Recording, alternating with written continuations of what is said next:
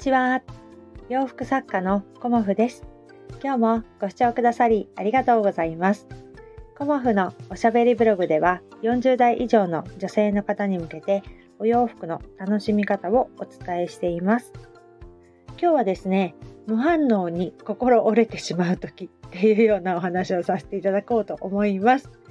なんだこれって感じなんだけどね。うん、あの、無反応っっていうことはあの興味がないっていうことは私も分かってるんですよ。うん、で反応がある方がやっぱり興味があるとかねあの、まあ、好意を持ってくれているっていうことはすごく分かっているんですがあのこうねいろんなお客様とあのご対応させていただいている時にねあの最初の取っかかりからすごくねいっぱいご連絡をくださる方が、あの、もう私が返事をしたらすぐ帰ってくるみたいな感じの、あの、ありがたいね、あの、興味を持ってくださるっていうね、お客様が、まあ、いらっしゃるんですよね。で、そういうお客様は基本、初めましてのお客様で、あ何で見つけてくれたのかなとか、あありがたいなと思って、その一定期間はね、あの、楽しく、あの、やり取りさせていただくんですけど、ある時から、あのパタリと無反応になるっていうような方がいらっしゃったんですね。うん、で、その時は、最初の時はね、私も、あれ、なんか私怒らせるようなことしちゃったかなとか、なんかやっちゃったのかなとか、お洋服が気に入らなかったのかなとか、いろいろね、あの、考えて悩んだりね、あのまあ、落ち込むっていうかこう反省、うん、したりすることが多かったんだけれどもそのあのお客様をねこうまあいろんなその方だけじゃなくいろんなお客様いらっしゃるんですけどそれをねあの観察することにしたんですよ、うん。やっぱり同じような間違いは繰り返してはいけないと思ってこういうお客様にもちゃんとね初めてのお客様にも分かりやすくこう粗相のないようにというかねあのどんなお客様にも同じように、まあ、私丁寧にっていうことを心がけているんだけれどもついついねあの初めての方にこう説明不足だったり行き届かないねところがあったりしてはいけないなと思ってまあ、いろいろね、あの、お伝えすることはどんなことがいいかとか、まあ、いろいろ考えたりしたんですよね。そして、また、あの、その、パターンのね、パターンというとは申し訳ないんですけど、お客様がいらっしゃったんですよね。まあ、時間を空けて。で、そのお客様もものすごく、あの、最初は、こう、やりとりが頻繁でこうお返事したらすぐ来るお返事したらすぐ来るみたいな感じで次から次へとねあのいろんなリクエストをいただいたんですよね。で、えーと、結局あのその方もパタリとあの連絡がなかったりとかっていうことがあってであれ？と思ってその時にねもしかしたらこういう特徴のお客様は一定数いらっしゃるのではないかっていうのをなんとなくね私も感じ始めてきたんですよね。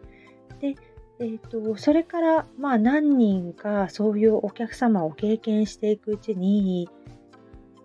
まあ、これはねあのある人の特徴なのではないかっていうことをあの感じました。うんだからあの自分としてはこう粗相のないように精一杯ねあのご対応させていただいてその後はねもうパタリとあのご連絡とかね返信がなかったとしてももうねあの落ち込まないことにしようっていうような、まあ、ずぶとくなってきたんだろうね私もね。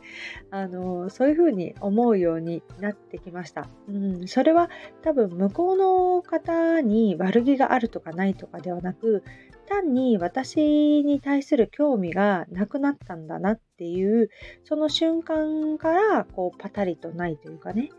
であのー、まあ LINE も多分必要なくなったからブロックっていうような感じ。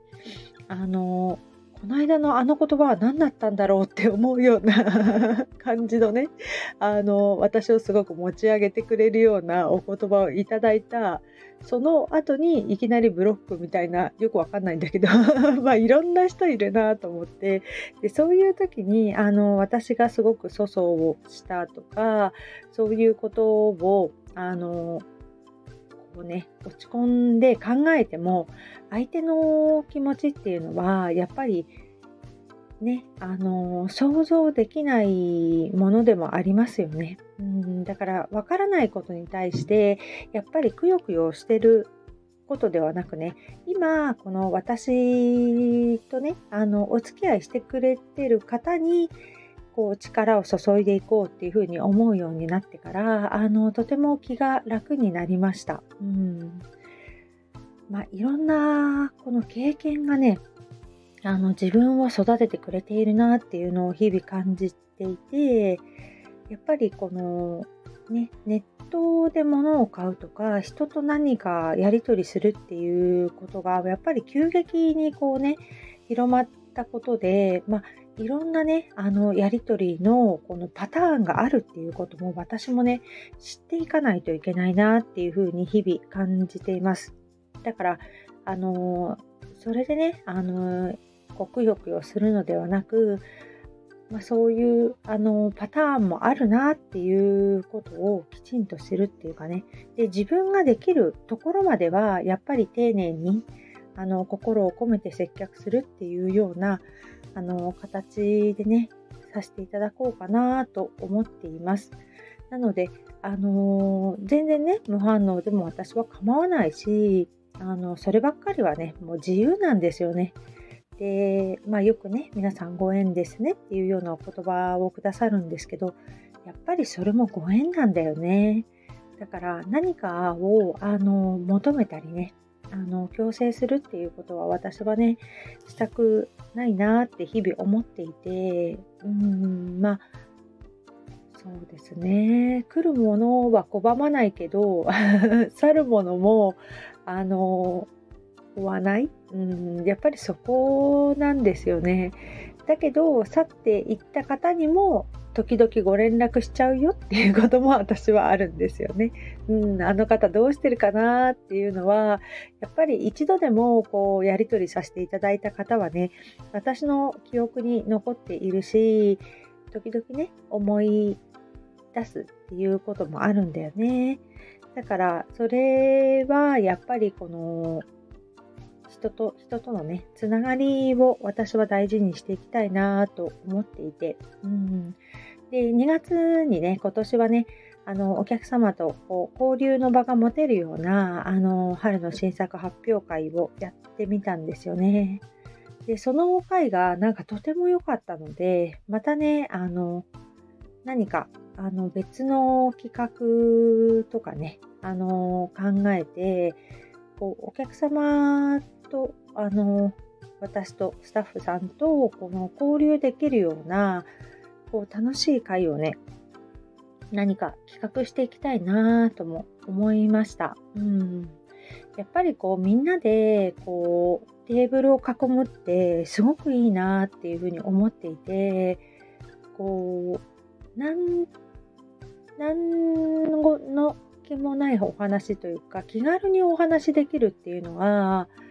やっぱりすごく私にとっては楽しい時間だなっていうふうに思いました。うん、で人からお話を聞くっていうことってやっぱりお家で作業していると自分からねお電話していいですか？とかお話ししてもらえませんか？っていうふうにお願いしないと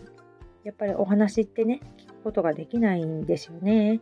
だけど日々のね、生活の中でなかなかこう、一日何人も何人もお話しするっていうことが難しいのもあって、やっぱりその、コモフのね、お洋服を通じて出会ってくださった皆様とね、何か交流するっていうのは、なんだか楽しいなっていうふうに私は今思っています。だから、あの、もっと私がね、あの、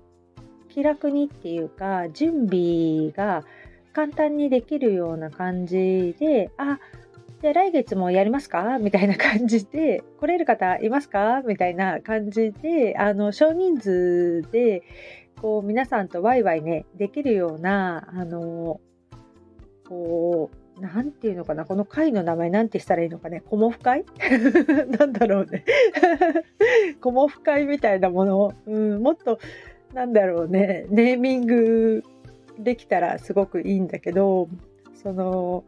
コモフ会みたいなものをこれからもね、ちょっとやっていきたいなと思っております。うん、で、場所はね、まあ、うん、やっぱり鎌倉かな。鎌倉がいいかなって思ってるんだけど、まあ、その辺はね、ちょっと考えたりとかして、あの、ここの場所いいんじゃないですかっていうのがあったらね、あの、教えていただけるとありがたいですし、なんか、その、ね、コモフの交流会？うん。コモフ会みたいな。